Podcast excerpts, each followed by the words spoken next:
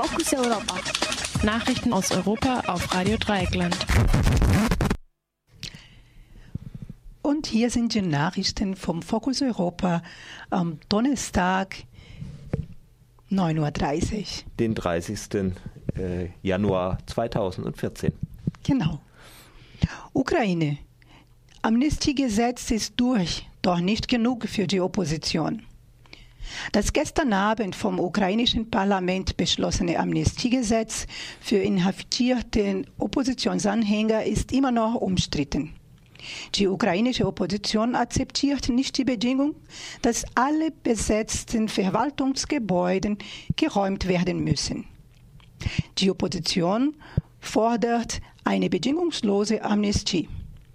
Einer der Oppositionsführer, der frühere Box-Weltmeister Vitali Klitschko, sagte gleich nach dem Beschluss, diese Amnestie werde nicht zur Beruhigung in der Bevölkerung beitragen. Die Opposition kündigte gestern an, zumindest der Ab Unabhängig Unabhängigkeit, Unabhängigkeits Entschuldigung, Unabhängigkeitsplatz Maidan und das Gewerkschaftshaus in Kiew müssen weiter besetzt bleiben.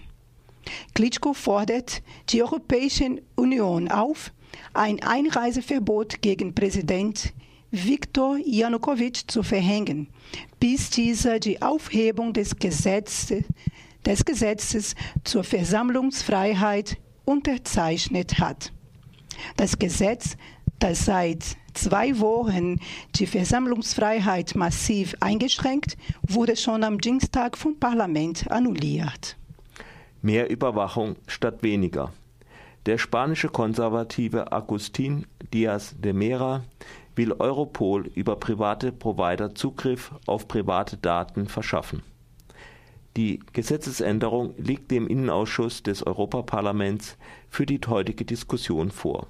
Der Berichterstatter zum Thema Datenschutz im Europaparlament, der Abgeordnete Jan Philipp Albrecht, sieht keine rechtliche Grundlage für diese Maßnahme. Wenn Europol persönliche Daten bei privaten Unternehmen abfragen kann, dann werden wir in Europa schon recht nahe an die amerikanischen Zustände kommen, so Albrecht. In den USA haben die Geheimdienste umfassenden Zugang zu persönlichen Daten bei privaten Netzwerken und Telekommunikationsunternehmen. EU-Abgeordnete in Griechenland. Endet heute die zweitägige Reise der Delegation des Europaparlaments in Griechenland. Ziele der Reise sind Gespräche mit Ministern, Abgeordneten und Vertretern der Zivilgesellschaft. Der Besuch nach Griechenland ist die Fortsetzung der Reise nach Portugal, Zypern und Irland, die Anfang Januar stattfanden. In den Euro-Krisenländern wollen die Parlamentarier mehr Transparenz in der Arbeit der Troika schaffen. Damit ist auch ein Signal gegeben. Nur wenn das Europaparlament bei finanziellen Hilfsprogrammen mitentscheiden kann, ist die Legitimität der Arbeit der Troika gegeben. Ungarisches Gericht entscheidet, Jobbik-Partei darf neonazistisch genannt werden.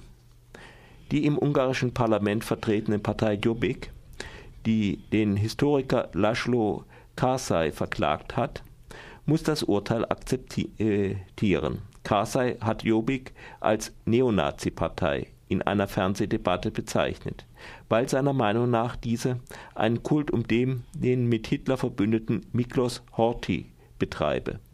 Die oppositionelle Partei Jobbik ist die drittstärkste Partei in Ungarn.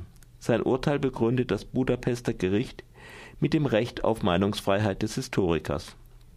Das heißt, mit seiner Äußerung hat Karsai den Ruf von Jobbik nicht geschadet. Für, Richter, für die Richterin Marianne Kissmann sind die Begriffe Nazi und Neonazi nicht gleichbedeutend. In seiner autoritären Regierung hatte Horthy schon ab 1920 die ersten antisemitischen Gesetze eingeführt. Historiker schätzen ein, dass seine Behörden in Kollaboration mit dem nationalsozialistischen Deutschland verantwortlich für den Mord an 600.000 Juden waren. Die Europäische Union im Dialog. Wie steht es um das geplante Freihandelsabkommen zwischen den USA und der EU? Wie geht es weiter mit der EU-Erweiterung?